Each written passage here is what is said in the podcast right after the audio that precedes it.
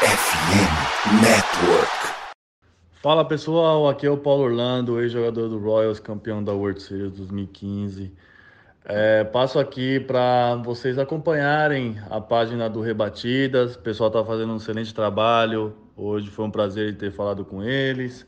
É, acompanhem, é um conteúdo muito bacana e Deus abençoe a todos e acompanhem mais beisebol. Valeu!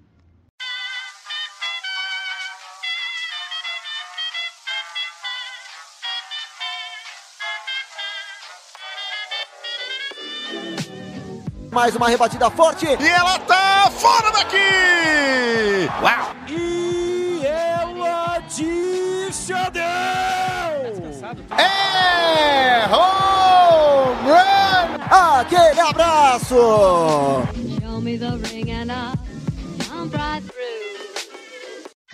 Saudações, amigos! Saudações, fãs de esporte! Saudações, fãs da Major League Baseball e do Rebatida Podcast.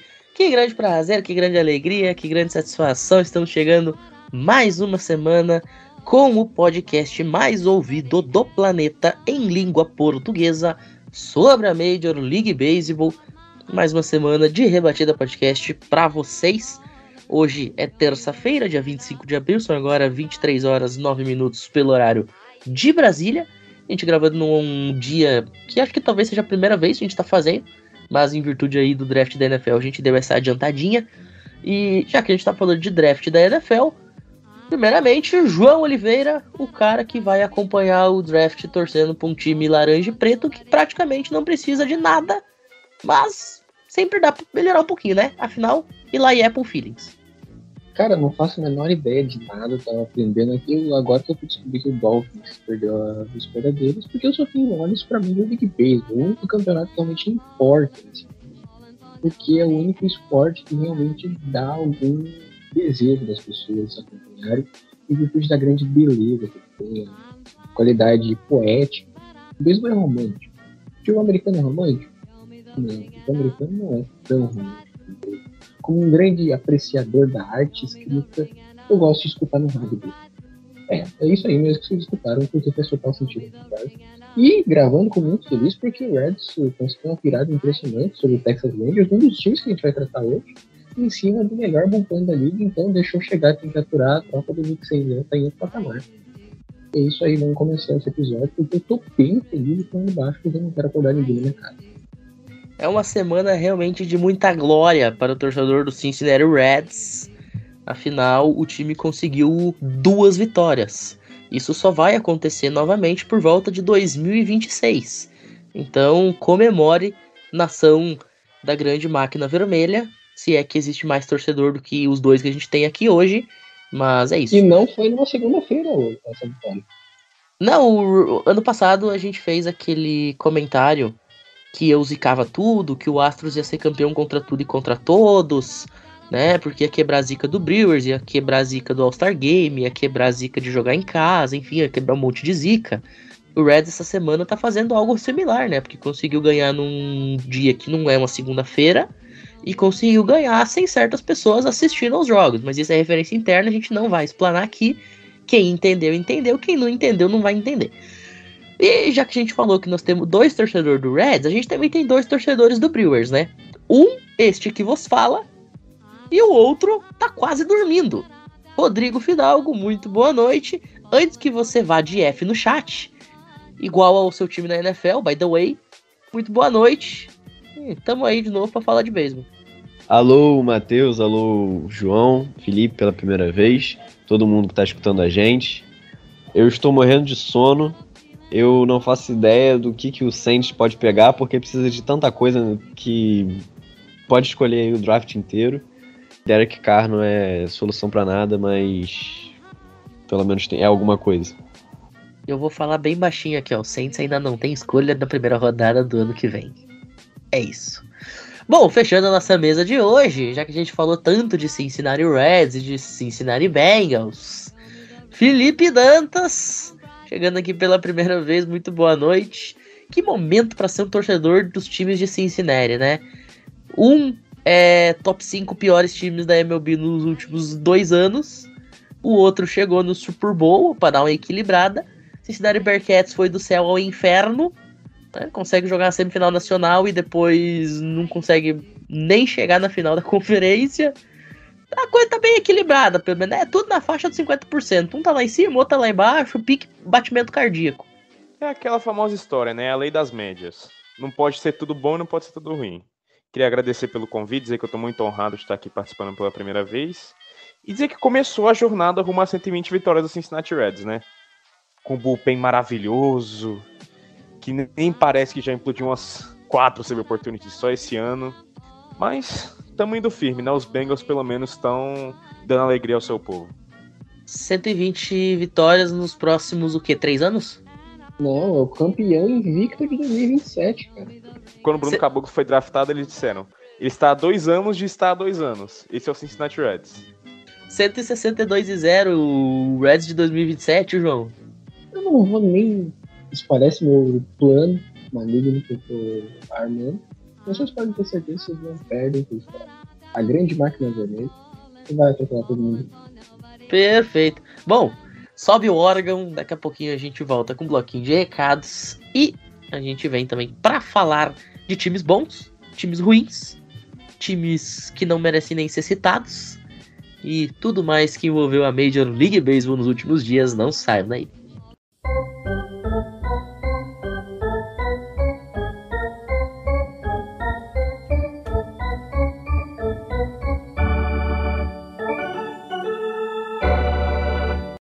Bom, senhoras e senhores, nós estamos aí no mês de abril e pelos próximos 10 meses a gente vem aqui para falar da loja Esporte América, porque a MLB tá ainda começando, então ainda dá tempo de você ir lá na loja comprar seu bonezinho, comprar seu artigo aí do seu time. Aproveita aí que o draft da NFL também já tá rolando. Entra lá, tem jersey, tem camisa, tem boné, tem de tudo um pouco. Se você joga futebol americano, também tem várias coisas legais. Tem helmet, tem shoulder pad, tem chuteiro, tem luvinha. Pra quem curte a NBA e a NHL, aproveita agora. Os playoffs estão pegando fogo, hein? Tem time já conseguindo suas classificações, conseguindo vencer as suas séries. Também tem muita coisa bacana. Loja credenciada junto à NFL aqui no Brasil. E nossa parceiraça aqui na FL Network. O link vai estar na descrição do episódio, como de praxe. Vocês fiquem muito bem à vontade aí para comprar sem moderação. E sem moderação também deve ser o consumo de vocês dos nossos programas aqui na rede. Afinal, são mais de 55 podcasts trazendo até vocês o melhor do esporte, seja ele profissional, no meu caso aqui do nosso Rebatida Podcast para falar da MLB, o IceCast e o Tic Tac Go para falar da NHL, o Nuaro para falar da NBA, o Diário NFL e o Esportismo para falar da NFL, o CollegeCast para falar dos esportes universitários e o Show Antes do Show para falar da pipeline do beisebol. Então acessa lá, famulanet.com.br ou no seu agregador favorito e venha junto com a gente falar de esporte. Fechado? Bom, então sobe o órgão de novo e na volta a gente mergulha no universo da MLB. Não saiam daí.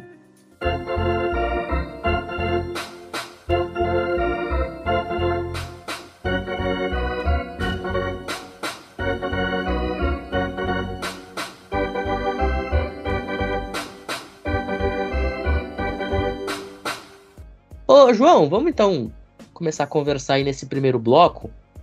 E hoje, para quem tá se perguntando qual é a pauta, é extremamente simples. Primeiro bloco é falar de time bom, segundo bloco é falar de time ruim, simples assim, sem enrolação. Porque já tá aí na marca dos 25 jogos, então já dá pra gente ter uma pequena amostra do que pode ser essa temporada. Tudo bem que, como a gente sempre fala, é o tal do beisebol de abril, mas brincando, brincando, a gente já teve aí praticamente um sexto da temporada rolando. Então, pelo menos algum tipo de parâmetro a gente já pode ter. A gente tem um Baltimore Orioles jogando aquilo que se esperava, na minha opinião. A gente já imaginava um Orioles brigando por vaga de playoff, talvez não com recorde acima dos dois terços, mas brigando forte na divisão leste da Liga Americana. A gente tem ainda o Minnesota Twins também liderando a sua divisão, brigando ali com o time de Cleveland por essa vaga. Os Guardians talvez sejam uma decepção até aqui da temporada, haja vista o time que foi no ano passado. A gente tem um Texas Rangers jogando muito bem, com uma rotação muito interessante, liderando uma divisão que tem dois times que estiveram nos playoffs, incluindo o atual campeão. A gente tem o Pirates, que hoje é o melhor time da Liga Nacional, senhoras e senhores, acreditem se quiser. E a gente tem o Arizona de Backs liderando a divisão que é a divisão mais rica do beisebol hoje. Né? Se você considerar os lineups do Dodgers e dos Padres. Então, João, vamos começar aí falando desses times bons. Como explicar os fenômenos que têm sido os Orioles, os Twins, os Rangers, os Pirates e os D-backs? Então, a nossa pauta exatamente é a gente vai explicar por que, que esses times estão estão e a gente vai dizer se essa vaca continua em cima da árvore ou se ela desce. Nosso papel é também dizer por que, que a vaca subiu em cima. Nem sempre é pelos meios mais óbvios. Por quê? Eu vou explicar. A gente vai começar falando do, do Baltimore Orioles, é um time que é, todo mundo já sabe que tem qualidade de bastão, tem o Rafa Mateu, tem o Gunnar Henderson, que subiu, que ainda não está entregando o que se esperava, mas todo mundo sabe que é um baita jogador. Tem o Cedric Mullins, tem o Adley Hutchman, que é o candidato não Shohei Otani a MVP, que eu tinha no início do ano. E aí vai ter Austin Reis, vai ter vários jogadores que são bem interessantes. Então é um time que está entregando ofensivamente acima da média. O problema do time ah, sempre foi os arremessadores. Os arremessadores não estão bem. Diga-se de passagem. Subiu o Wilson Rodrigues, que ah, fez só 20 entradas ainda e está com um WAR ainda positivo. E está com um FIP que indica muito que ele vai ter bastante melhora. Embora ainda tenha que melhorar problema de walks que ele tá tendo, mas inconsistência normal para um arremessador que está começando na liga, ainda mais com a pressão que o Grayson Rodrigues tem de ter sido por uns dois, três anos o melhor arremessador da Nobi Pipeline. Só que esse time ele tá com um bullpen muito, muito bom. Pelo menos para esses primeiros 25 jogos, é um bullpen que lidera a liga em quase todos os quesitos importantes. Né? Por exemplo, é, tá com 1.7 de war conjunto, que para um arremessador que, é, que joga uma, duas entradas no jogo e joga de novo daqui três dias, dois dias, é muito o cara acumular um ponto 3, ponto 4. O time, como um todo, tá com um corpo muito legal. Felix Bautista jogando muito, Yanir Cano, Brian Baker, estão conseguindo segurar, por exemplo, esses que eu citei, os, os três estão com ERA abaixo de 2. Danny Columbo, que jogou só nove entradas por enquanto, está com ERA de 1. Um. Mike Bauman, que jogou por 11 entradas, está com ERA de 0.69. Então a gente tem arremessadores que estão conseguindo segurar o jogo depois que o arremessador principal sai. Isso é uma coisa que o bullpens muito bons, a gente tem vários casos de times que tem um ataque bom, tem um bullpen bom e não tem uma rotação boa, mas esses times não costumam ir muito longe. Já, já visto né, que a gente vai falar mais tarde, no St. Louis Cardinals. E o Baltimore Orioles é um time que está conseguindo fazer exatamente o contrário. Está muito bem, obrigado. E está sendo um time que aquela reconstrução que a gente imaginava realmente está começando a acontecer. E os prospectos muito bons que eles têm ainda estão subindo. É um time que tem muito potencial futuro. É um beisebol de abril? A gente pode dizer quase sem sombra de dúvidas. É. É um time que, com essa forma que eles têm, é difícil eles conseguirem continuar mantendo essa média tão alta de vitórias, principalmente na divisão que eles estão, que vai ter o Tampa Bay Rays, que a gente não precisa continuar jogando uma olhada de como esse time está incrível, por enquanto até agora. Tem o Yankees, tem o Toronto Blue Jays e tem o Red Sox, que consegue tirar jogos de qualquer time. Então, é um time que, por enquanto, está muito divertido de se assistir e é um time que vai continuar positivo. Mas a gente não deve esperar que vai ser um time que vai continuar com ponto 600 em vitórias esse ano. Para mim é um time claro de mesmo de abril. O que eu ia falar é que eu vejo, obviamente não esse caso com o Bullpen, porque o time que eu vou falar agora é bem o contrário do, do que o Orioles, mas em relação a prospectos, e é um time que o João e que a gente vai citar aqui, é, Baltimore e Arizona são dois times parecidos em relação a prospectos e o quão eles podem ofertar para a gente pelas expectativas mesmo. Porque o Orioles subiu bastante gente já no passado e esse ano a Arizona também subiu ainda mais, né? A gente pode comentar do Corbin Carroll, que no começo da temporada a gente botava como um possível candidato ao, ao Roy. Só que o problema é que quando a gente vai falar de bullpen, ao contrário do que o João citou de Baltimore, os Diamondbacks são o quarto pior é, da Liga Nacional. Acho que também pode ser considerado beisebol de abril, todo mundo aí, mas quando a gente olha para um time que a gente fala que, pô, esse time aqui pode ir longe, é porque em pelo menos todas as valências desse time, ataque, pitching e bullpen, é, existam qualidades. E quando uma dessas coisas tomba, quando uma dessas coisas está bem abaixo, como por exemplo é esse bullpen de Arizona, é, que foi algo até que, que pesou contra eles na série Pontos Brewers, que eles ganharam. Então acaba sendo difícil manter, ainda mais nessa, nessa divisão tão pesada que eles têm, assim como o Baltimore tem. Porque Baltimore, como o João citou novamente, tem aí o Yankees que não está na, na sua melhor fase, mas tem o atual MVP da Liga Americana. Tem Tampa Bay que só tem quatro derrotas na temporada. Tem Toronto aí também com o Vlad pegando fogo. Então, são dois times que têm valências boas, mas que não sei se conseguem manter tanto para esse ano por causa de pontos muito específicos que na hora de decisão, na hora que precisa, vai acabar falhando. E por isso torna esses times entretenimento puro para esse começo da temporada, mas pro resto acaba que fica aquela pulga atrás da orelha. Tanto Baltimore quanto Arizona são talvez aí os times do futuro, talvez das suas respectivas ligas, né? São times que são construídos para ter essa abordagem de que assim, talvez hoje a gente não vá ganhar um pennant ou a World Series, mas daqui a 3, 4, 5 anos nós vamos estar na cabeça de chave chegando forte. Então você vê que, mesmo eles já tendo subido vários prospectos, o Adley Rutschman, o Corbin Carroll, etc., ainda são times que têm uma pipeline muito forte e são times que estão sendo montados extremamente jovens para poder durar vários anos com esse centro de jogadores, né? Com alguns jogadores chaves e aí vai moldando ao redor desses jogadores de acordo com as suas valências. Perfeito. Ô, João, a gente comentava naquela série que a gente fez de previews de divisões, né? Sobre questão do Rangers, que tava montando um, uma rotação legal. Afinal, simplesmente Jacob DeGrom. Só isso. Mas eu acho que a gente não esperava o Rangers ter um ataque positivo como tá tendo. Não é que seja nosso melhor ataque da história, mas tá conseguindo jogar legal. Não tá sendo um time totalmente dependente só dos seus arremessadores, né? Como é, por exemplo, o meu time hoje voltou a ser aquela lástima que só depende de arremessador, né? Porque o ataque, enfim. Mas a gente não tá aqui pra falar de Brewers hoje.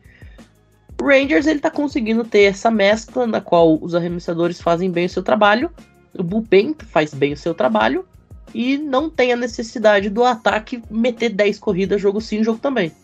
Texas Rangers que tá na, naquela Jonah Ryan rogai por nós. O que esse cara tá batendo nesse início de abril é, é sacanagem. incrível que o, foi uma troca do Jonah Ryan, um dos poucos casos, uma troca que ambos os times ganham. O Yankees foi o Trevino, foi, foi pra lá e o Trevino o melhor catcher da liga, frameando os arremessos. E o Jonah Ryan chegou, chegou lá no, no Rangers e tomou conta da posição dos primeiros dias e catcher ofensivo é a posição mais difícil de se encontrar, provavelmente em qualquer esporte. Começamos por isso. É impressionante que esse time do Texas Rangers é. Marco Simen tá jogando o fino do fino. Ele tá me salvando nas ligas de fantasy que eu ele. O meu time tá sendo carregado por Marco Simen, Chovetani e Ivan Gattuso Jr. E eu não tô 3-0. Então, além de, do Simen, do Jonah Ryan, o Corey Seager voltou da, da lesão dele ainda tá lesionado, mas antes da lesão já tava bem, com voltou agora. O Josh Young, que é um rookie, é um dos candidatos fortes ao rookie do ano, terceira base, também tá muito bem, já bateu cinco home runs no jogo de base. O problema dele é que ele está sofrendo muito strikeout, o problema que todo rookie tem. E então é um time que a gente esperava, justamente pelo é, estilo de jogo que o manager que eles têm, que é o Bruce Bottas, Justamente por ter o treinador que tem, o treinador na Major League Baseball, é, tem muito impacto também, que é o Bruce Bott, que foi o cara que ganhou os títulos da época de ouro do São Francisco Giants de 2010, 2012. É um time que a gente esperava que ele fosse ser montado por um small ball. E a gente tá vendo uma coisa que não é bem assim. É um time que é, tá chegando bastante em base, mas tá batendo a bola forte. Não é só é, rebater a single pro lado esquerdo e chegar em base, botar as bases depois uma dupla e é isso aí. O Marcos Simer já tá com quatro runs, o Adolis Garcia é o líder da liga em RBIs, já bateu um grande slam recentemente. É um time que tá conseguindo também sobreviver na bola longa.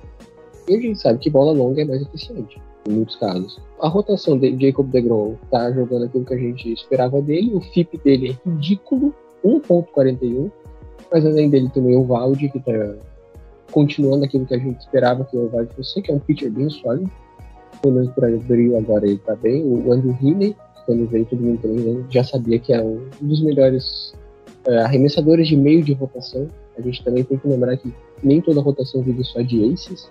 Tem que também ter um cara para comer a entrada e o Andrew Heaney é um cara que tá fazendo muito bem isso. Tem, vai ter o Martin Perez, ele tá com começo lento, mas todo mundo sabe que o Martin Perez tem o potencial de All-Star, é um dos melhores pitchers canhotos da liga. John Gray, que tá ali, é uma rotação de seis homens que é muito boa, que é uma rotação que, infelizmente, para ter o Jacob DeGrom, para ter o luxo do Jacob DeGrom, vai precisar de uma rotação de seis jogadores. Por causa que, pelo ombro que ele tem, pelo cotovelo que ele tem, ele já não consegue mais arremessar no ritmo normal do arremessador de grandes ligas. Mas o que eu queria frisar do Texas Rangers, eu tinha falado disso anteriormente, em algum outro programa, é como a raiz do small ball para esse time no bullpen. A gente está vendo agora como esse, os bullpens estão dominando o problema do time em vários anos foi o bullpen, isso me dá pesadelos. E nesse ano o time não está se dando tantas corridas depois das entradas tardias e parece que nessa liga americana oeste ter um bullpen vai ser o suficiente para você pegar o segundo lugar, porque se era o Mariners, tá Luiz Castilho faça alguma coisa, pelo amor de Deus, senão a gente não consegue.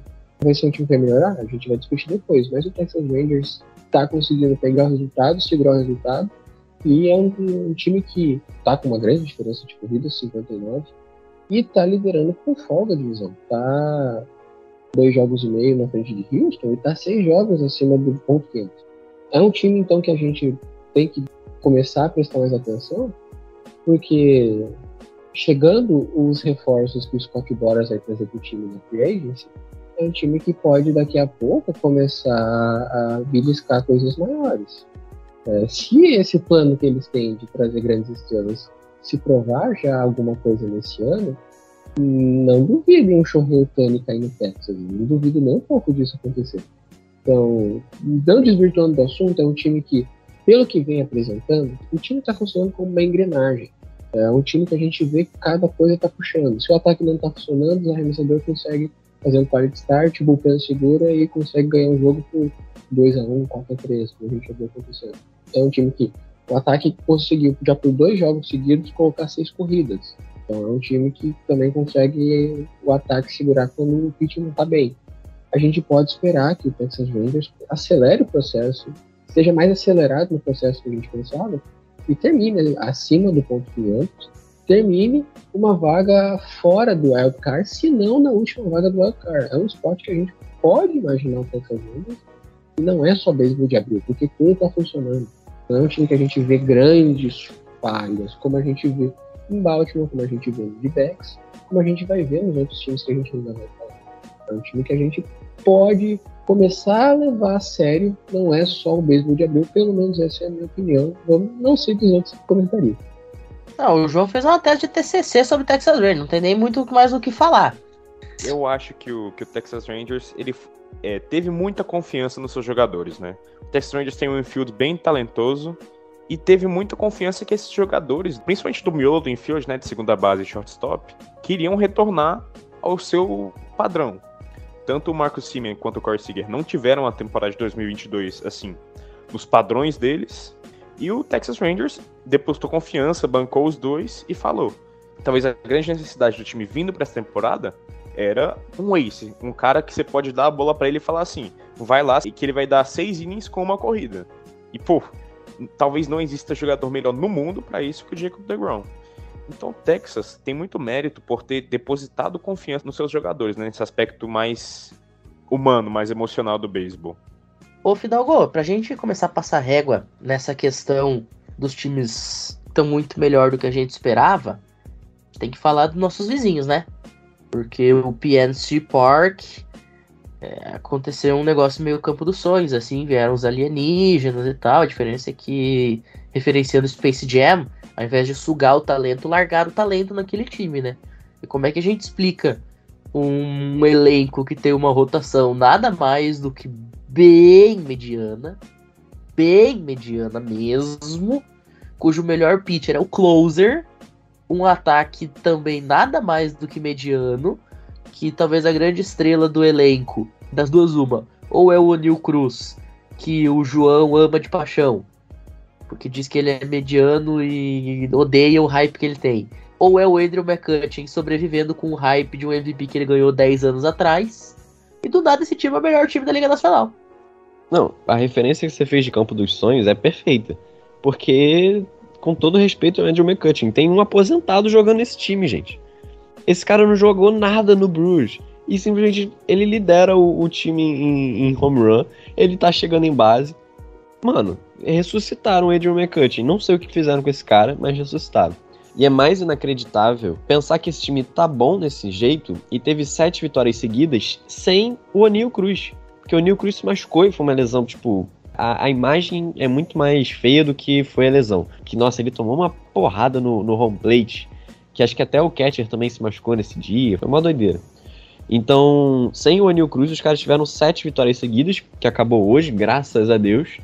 E eu preciso confessar, é doloroso você estar tá numa divisão que o seu líder é o Pittsburgh Pirates, com todo respeito aos Pirates.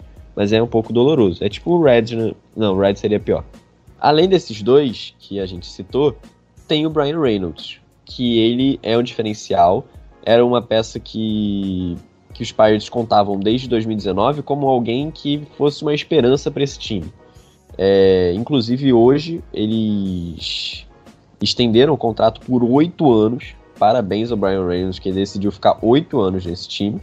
Mas é, o João vai ser contra, eu também sou contra porque a rotação é bem ruim, mas seria muito legal ter o Pittsburgh Pirates de volta aos playoffs. Em 2020, quatro dos cinco times da divisão central foram para os playoffs. Né? Bruce foi com a, com a campanha negativa pela primeira vez e única, porque isso nunca mais vai acontecer e só os Pirates não foram. Então eu fico com pena. Eu queria que eles fossem, mas eles não vão porque. Enfim, podem ir, né? Vai que aqui eu tô jogando pro universo. Mas é uma rotação muito, muito, tipo, muito ruim. É bem média, pra não, não ter que falar que é ruim. E o que sustenta esse time é o, é o ataque mais. Porque é um ataque que tem feito muitas corridas. Hoje, o jogo que perdeu para os Dodgers foi 8 a 7 Tem sido jogos disputados também. Então, aquilo que a gente estava falando das três valências, uma ser caída, essa é do, do Pittsburgh Pirates, mas que eu espero que caia pro Bruce ganhar essa divisão, porque a gente merece. Mas eu queria os Pirates como wildcard, sim. Não, vamos combinar que essa divisão tá completamente virada do avesso, né? A gente falava, ah, o Brewers vai disputar com o Cardinals. Aí tu olha, o Cardinals tá negativo abaixo de ponto 400 até semana passada a gente veio aqui e falou que era o lanterna divisão. Aí os Reds fizeram o favor de deixar o St. Louis Cardinals passar. Mas a divisão tá completamente do avesso. O time que era para ser o bom é o ruim, o time que era para ser ruim lidera a Liga Nacional, não só a sua divisão. É completamente bizarro o que está acontecendo lá na divisão central da Liga Nacional. Eu só queria pontuar, deixar isso de anedota, que essa divisão é tão do avesso que o Houston Astros tem mais títulos da divisão central da Liga Nacional do que o Pittsburgh Pirates. O Astros tem um, o Pirates tem zero. Ah, mas assim, o Pittsburgh Pirates é o puro suco do beisebol de Abreu, o puro suco do espaço amostral pequeno, né? Aliás, primeiramente, o Neil Cruz, que é o Anthony Richardson da MLB, né? É o cara fantástico, quase 2 metros de altura, cento e tantos quilos, o braço desse tamanho. Mas você vai ver, o, cara, 30% das plate appearances dele é strikeout. Enfim. Que é Brian Hayes, e se soubesse rebater, era MVP. Mas não sabe rebater. Olha, a questão dos strikeouts, eu vou ter que defender que, por exemplo, o William Adams é um cara que toma strikeout a rodo e rebate em condições igualmente a rodo. O Adams ele só tem três humores. Ou ele toma strikeout, ou ele rebate pra fora do campo, ou ele ganha walk. Não tem outra. É, é três, é pedra, papel e tesoura. Então eu vou te dizer o que é o Anil Cruz. O Anil Cruz é ou strikeout, ou ele rebate a bola a 130 milhas por hora, ou é walk. E o que ele fizer de, de rebatida vai sair de highlight na MLB.com, porque por algum motivo eles hyparam demais ele e o pessoal pensa Cara, que tá bom. Lembro que tem um lance, acho que foi na estreia dele, inclusive, nas Major Leagues, que a bola vai direto nele, ele dá uns três pump fakes só pra mostrar o braço dele e lançar a bola pro primeira base. Aquele lance lá é ridículo. Se ele é- erra milimetricamente a bola, e assim, Ele mata o primeira base. Exatamente. Mas assim, é um time que você vê que não se sustenta a longo prazo. né? Então, por exemplo, eu fui abrir aqui as splits dos Pirates, o Connor Joe não vai ter 1.100 de OPS pela temporada. E outra coisa, né? Vamos combinar, seis dessas 16 vitórias foram contra o Cincinnati Reds. É isso que tem um peso. E o Conor Joe, ele não teve mil de OPS nem jogando cinco anos no Colorado. Mas, então, é um time que não passa confiança pra conseguir manter o o que eles têm feito até agora. Eu só queria pontuar sobre a rotação. A rotação deles tem o Hit Hill, que há cinco anos ele é o jogador mais velho da liga. Por cinco temporadas consecutivas, ele tá com 42 anos. Então, um arremessador de 42 anos, a não ser que ele seja Hall da Fama, você não vai querer isso. E ele não tem números de Hall da Fama de nenhum jeito. Continuando. Mitch Keller é um arremessador inconsistente. Ele, por toda a carreira ele tem sido assim, tem um ERA de 4 na carreira, junto com o Vince Velasquez. Se você nunca ouviu falar de Vince Velasquez, você sabe a contribuição que ele tem para esse jogo. Com um grande arremessador mediano, que tem 800 assim também na liga. Wesley Contreras e o Oviedo, e o Oviedo tem potencial, Wesley Contreras também, mas são rookies. São arremessadores que estão começando. Então você vai ter um arremessador que é rookie, que está no segundo ano, tem algum potencial e está jogando bem, mas até agora não é nenhuma garantia de nada. Dois arremessadores com quatro de array na carreira e um aposentado em campo. Tem como um time desse se sustentar ao longo de 162 jogos para conseguir alguma vaga de playoffs? Aí a gente vai entrar no argumento. Jogando contra o Reds até eu, jogando contra o Cubs até eu. Mas assim, o Reds também vai pensar, jogando contra o Pirates até eu. E vai roubar alguns jogos ao longo da temporada. O Cardinals, a gente vai ver algum ressurgimento, porque não é possível continuar nessa draga. E o Brewers vai passar o trator no geral pelo jeito. O que é que sobrou? Então, a gente vai girar, a gente vai girar, girar, assim como teve essa sequência de vitórias. A sequência de derrotas é igualmente provável. Então, não tem muito com que se deslumbrar. Não é porque eu torço pro Reds. Eu quase torci pro Pirates. Eu tenho carinho pelo Pirates. Eu não gosto de mentir isso, tá bom? Eu, eu quero que o time esteja bem. Mas não tá, não tá legal. Não tem como um time com essas tangentes ir pra frente. Seria uma história de filme da Disney se isso acontecer. Filmes da Disney só acontecem em 2020 com times de azul e branco, com a Mickey Mouse. Então, não, não é isso. Se acalme, torcedor do Pirates. O time tá jogando bem, tá dando flashes, ótimo. O time é para daqui um, daqui dois anos, quando subirem os arremessadores, quando o Kevin Ruiz aprender a rebater, se ele ainda tiver condições disso, e o time vai desafitar o Dylan Cruz. Então, se acalme que quando ele subir, o time pode ser que seja bom. Lembrando que o dia que o Rich Hill aposentar será o dia que nós iremos fugir para as colinas. Ou, como disse certa feita o Iron Maiden, Run to the Hills. Hit Hill, que é o bufão da MLB. Tipo isso. Bom, vamos fazer uma rápida pausa. Daqui a pouquinho a gente tá de volta logo depois do Oregon para virar a chavinha. A gente tá de times surpreendentemente bons para times surpreendentemente ruins. E é que a gente tá nesse clima Liga Nacional, Divisão Central, o primeiro tema é ele, o St. Louis Cardinals.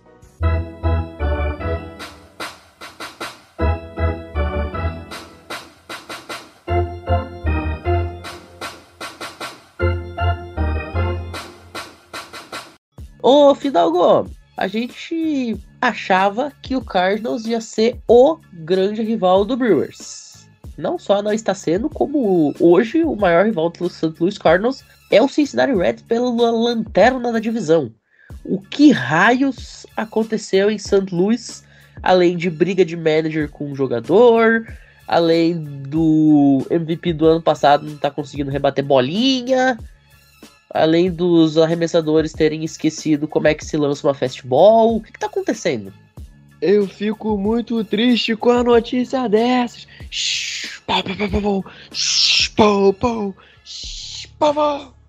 É, Matheus, eu acho que não existe uma pessoa nesse mundo que não torça para os Cardinals, que não fique feliz em saber que os Cardinals estão negativo, em penúltimo, brigando para ser o último dessa divisão. Cara, que felicidade, viu? Cara, além do, do técnico querer aí brigar, a torcida odiar o, o De Jong, simplesmente ele voltou pro time, sei lá, para fazer o quê, continuou fazendo nada nesse time. Para mim, a pior coisa desse time aqui são esses arremessadores. O Flyhart tá com um ERA de 3,29, o Montgomery tá com 3,81, o Michael está com 7,46, é, o Woodford tá com 5,64. Você olha para isso aqui, você fica. Eu não vou falar que eu sinto pena, mas você fica tipo. Sabe aquela sensação que você fica assim. "É, isso aqui? Que negócio? Sabe?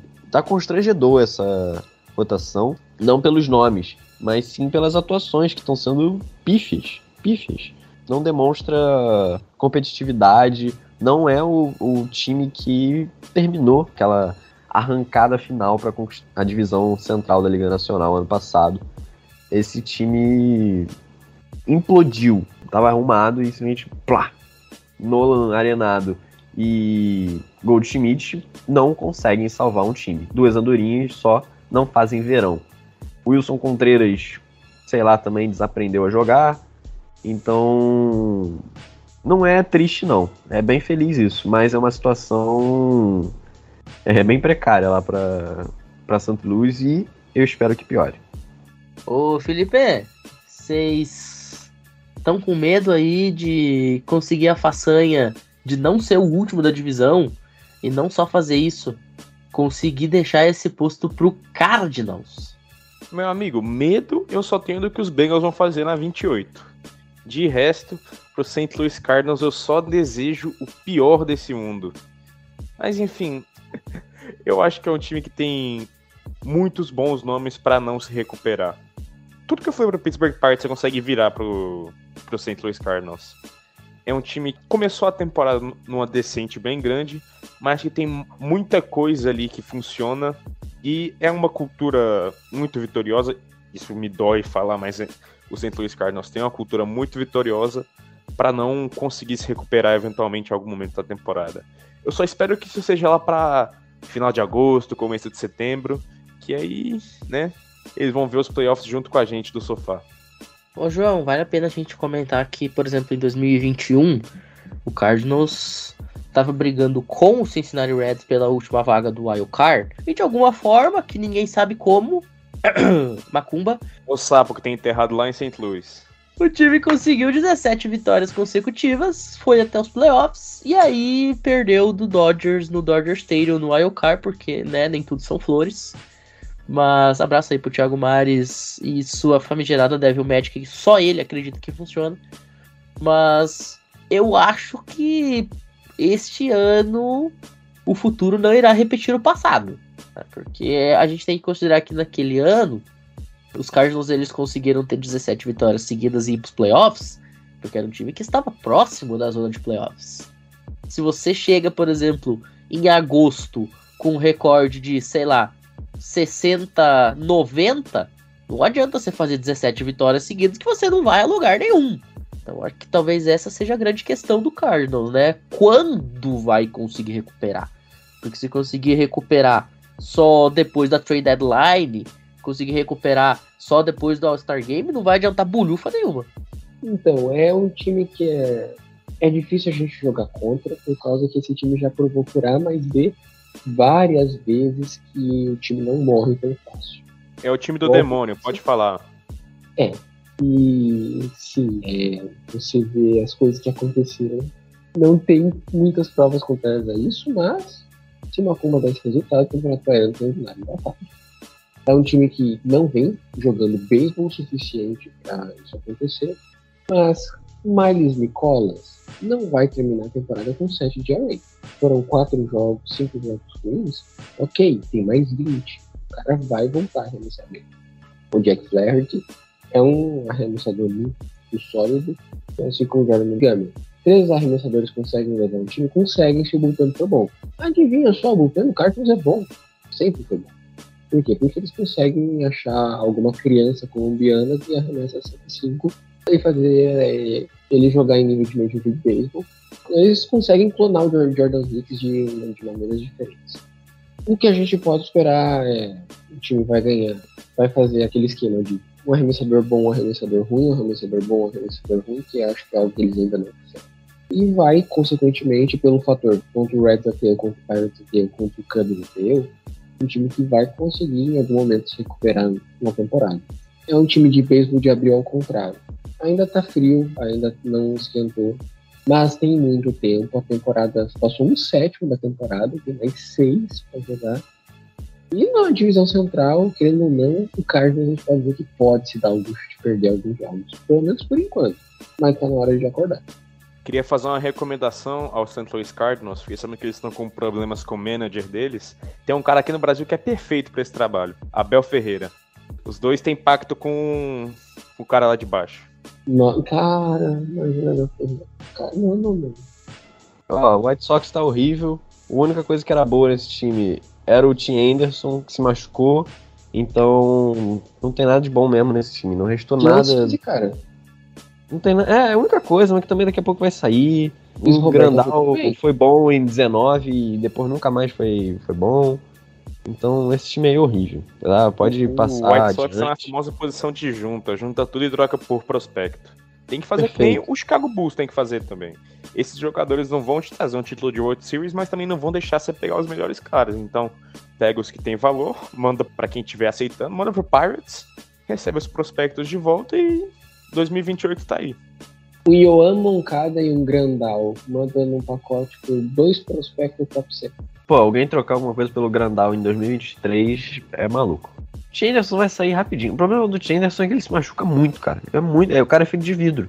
Aquele filme lá do Fragmentado, o vidro. Pô, o cara é É pior o que Rodrigo Jacob Caio da Chirol. MLB. Perfeito. O Seattle Mariners que o Jared Kelly rogai por nós. Quando ele bate home run, o time ganha. Quando ele não bate home run, o time não ganha. Fúlio Rodrigues, lindo, maravilhoso. Mas é, cai na, na mesma conta de fadas de Otani e Travis levam o Angels pra frente. Kelly Mitch e Fúlio Rodrigues não vão levar o Seattle Mariners sozinhos pra frente. Tem o Ty France, tem o David Crawford, é um time talentoso, botou 90 vitórias dois anos seguidos. Mas é, o único que sabe arremessar lá é o Luiz Castilho. Luiz Castilho, ele tá no ritmo de Sayang. Ele vai brigar com o Garrett Cole, tá? Ele vai estar no top 3 pro Sayang porque ele joga demais. O George Kirby tá no segundo ano, então é que ele só tomar os lances. Ele tá jogando bem. E o Logan Gilbert que tá na mesma toada. E o resto é a- encontrar no Walmart. Tu joga a bola pra frente, tu joga. Então vem arremessar pra nós. É um time que não tem depth de arremessador, que não, não tem muito futuro. Quando perde é de 9 a 3 para qualquer time, e quando ganha, é, ganha na base de muita corrida, mas é um time que tem muito talento.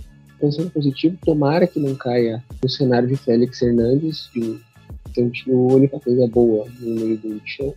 E é um time que a gente já viu esses, esses rebatedores jogando muito, fazendo esse time ter 90 vitórias.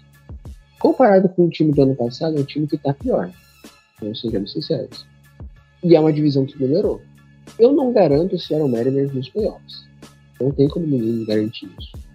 Mas é um time que a gente consegue imaginar facilmente estando acima do ponto 500 e estando brigando por 90 vitórias, porque sejamos honestos, os rebatedores vão se recuperar.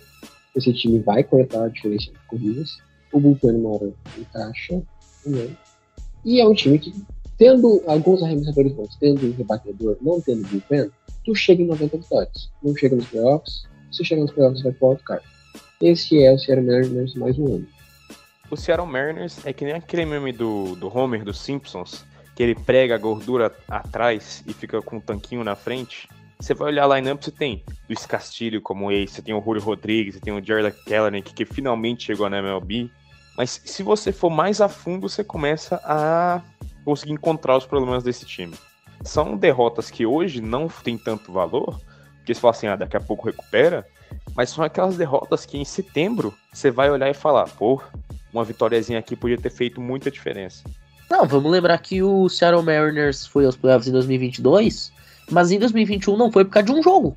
Eles ficaram um jogo do Wild Card.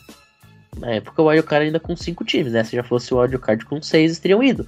Mas foi um time que ficou a um jogo do ponto de corte. Então, o Seattle Mariners ele aprendeu da pior maneira possível e da forma mais dolorosa que tinha direito.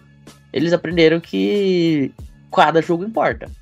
Cada mísero jogo precisa ser levado a sério, porque pode ser a diferença de uma vaga ou não. Dito isso, tem mais 15 jogos contra o Athletics. Mais 15 vitórias. Mas senhores, vamos passando a régua então. Vamos falar das séries do fim de semana. Antes de a gente encerrar o episódio. Vamos lá, vamos começar com o Fidalgo. Fidalgo, sua série, sua recomendação pro Fã de Esporte. Neste fim de semana, vamos dar um giro rápido aí pelas séries que vão ter no fim de semana, então o pessoal fica ligado. Séries que começam na quinta. O Detroit Tigers recebe em Michigan o Baltimore Orioles.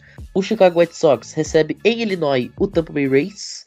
Minnesota Twins em Minneapolis recebe o Kansas City Royals. E o Texas Rangers enfrenta o New York Yankees em Arlington. Séries que começam na sexta. O Miami Marlins joga em Miami contra o Chicago Cubs. Washington Nationals na capital federal recebe o Pittsburgh Pirates. O Toronto Blue Jays recebe o Seattle Mariners no Canadá. O Boston Red Sox enfrenta o Cleveland Guardians no Fenway Park. O Atlanta Braves viaja para o Queens para enfrentar o New York Mets. O Houston Astros reedita a World Series contra o Philadelphia Phillies mais uma vez em Houston, no Texas. O Milwaukee Brewers recebe no American Family Field o Los Angeles Angels. Shohei Otani e Mike Trout viajando para o Wisconsin, meu caro Rodrigo Fidalgo. Os Rockies, no alto da montanha, pegando o Arizona Diamondbacks. O Oakland Athletics, talvez fazendo seus últimos jogos na Bahia de São Francisco, pega o Cincinnati Reds. Esse é um confronto absolutamente sensacional. O Cincinnati Reds e Oakland Athletics é o puro suco de entretenimento, senhoras e senhores. E os Dodgers recebem o St. Louis Cardinals no Dodger Stadium em Los Angeles.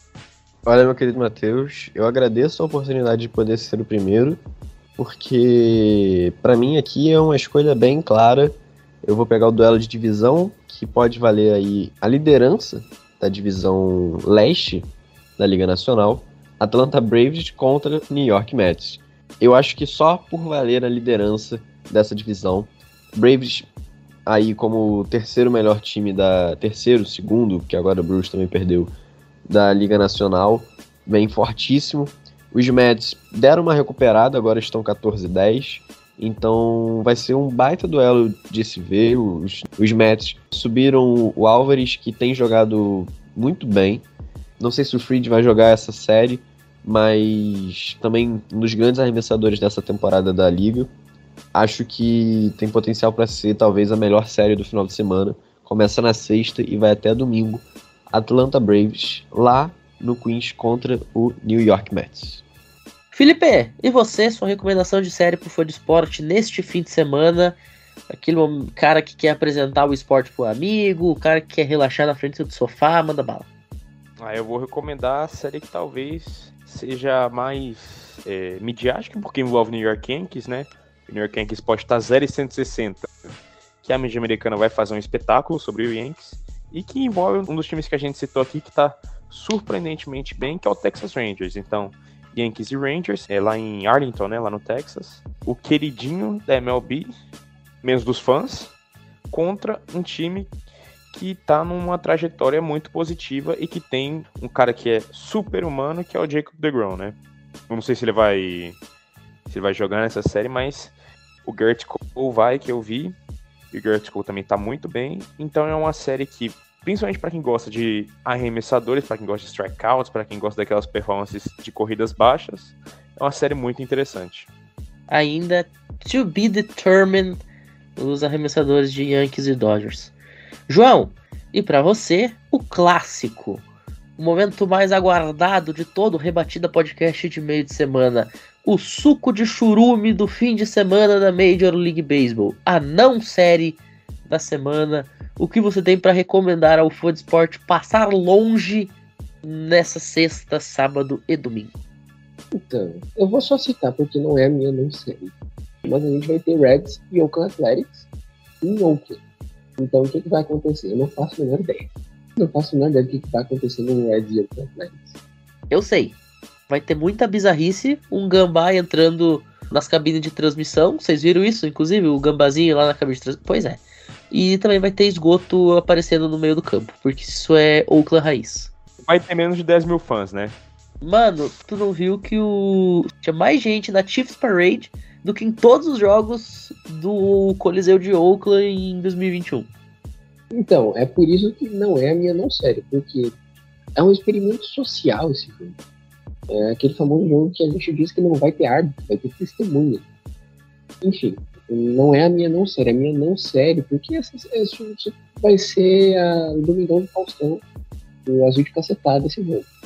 A minha não série, porque realmente não vale a pena assistir, vai ser Kansas City Royals e Minnesota Twins. Por quê? O Kansas City Royals tá 5-18 e tá com um diferencial de corridas de menos 52.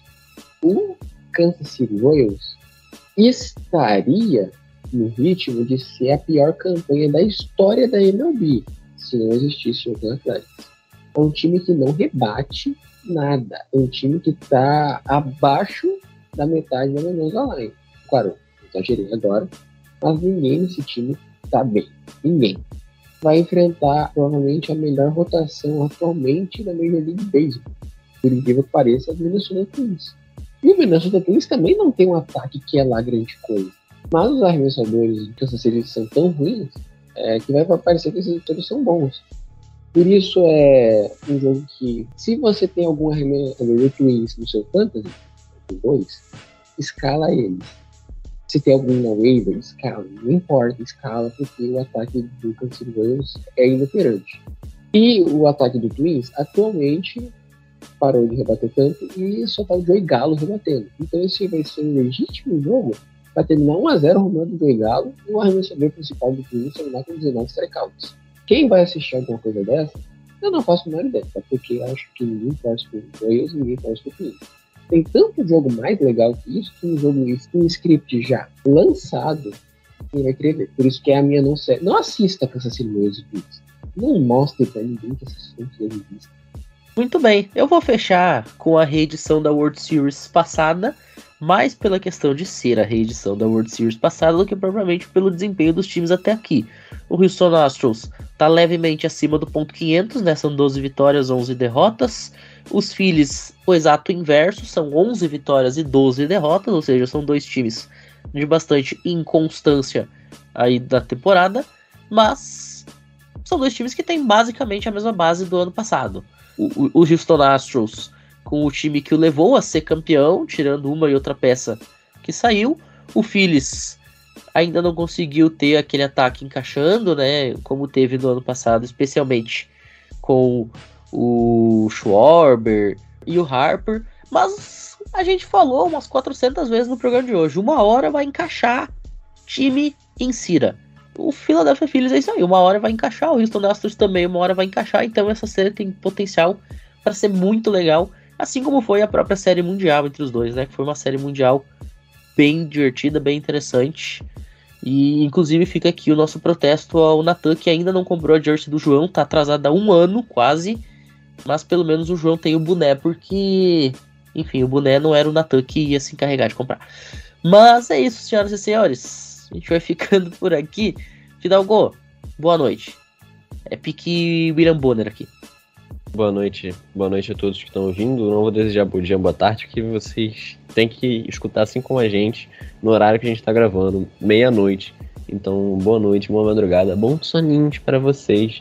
Contem bastante carneirinhos para conseguir dormir. Um beijo, bem na no coração do lado esquerdo de vocês. Ainda bem que era o coração do lado esquerdo. Já pensou se fosse o coração do lado direito, senhoras e senhores?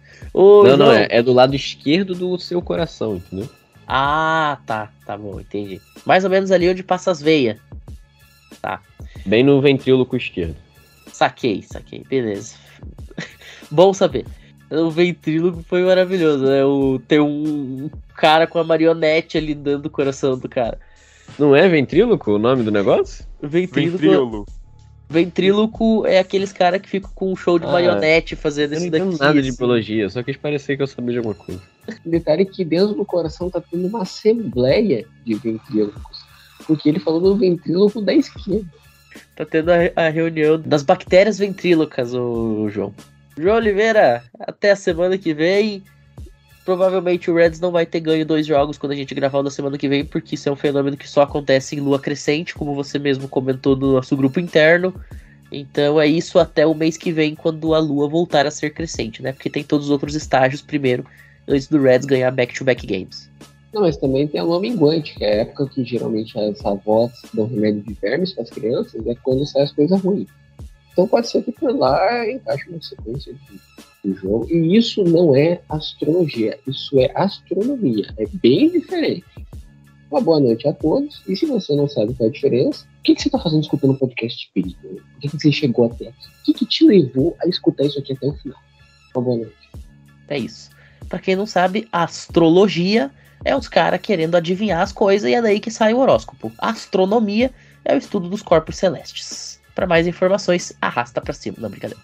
Ô, Felipe, muito obrigado pela participação. A gente te chamou pra essa, como nós carinhosamente apelidamos, festa estranha com gente esquisita.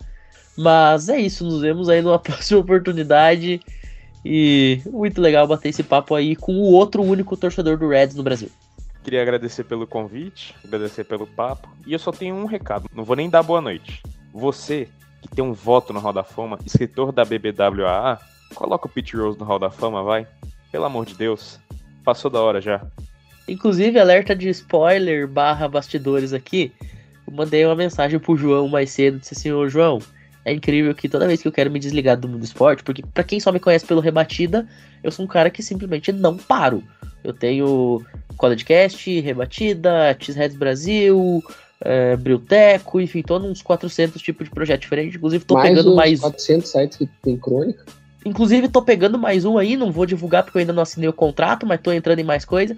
Então, né, essa é a minha vida. Mas eu mandei pro João assim, João, é incrível que eu quero me desligar do mundo do esporte algumas vezes. E aí eu pensei, não, vou assistir essa nova série de espionagem, né, que saiu na Netflix, que era Night Action, se não me engano é Agente Noturno em português. Aí, eis que a protagonista da série se chamava Rose Larkin. E a primeira coisa que pipocou na minha mente foi: o escritor dessa jossa torce pro Reds. Porque, né? Pete Rose, Barry Larkin. Nem quando eu quero fugir do mundo do esporte me deixam, porque numa série de espionagem do FBI tá lá o Cincinnati Reds. Mas é isso, senhoras e senhores. Nos vemos na semana que vem. Muito obrigado a todo mundo que ouviu a gente até aqui e até a próxima. Valeu!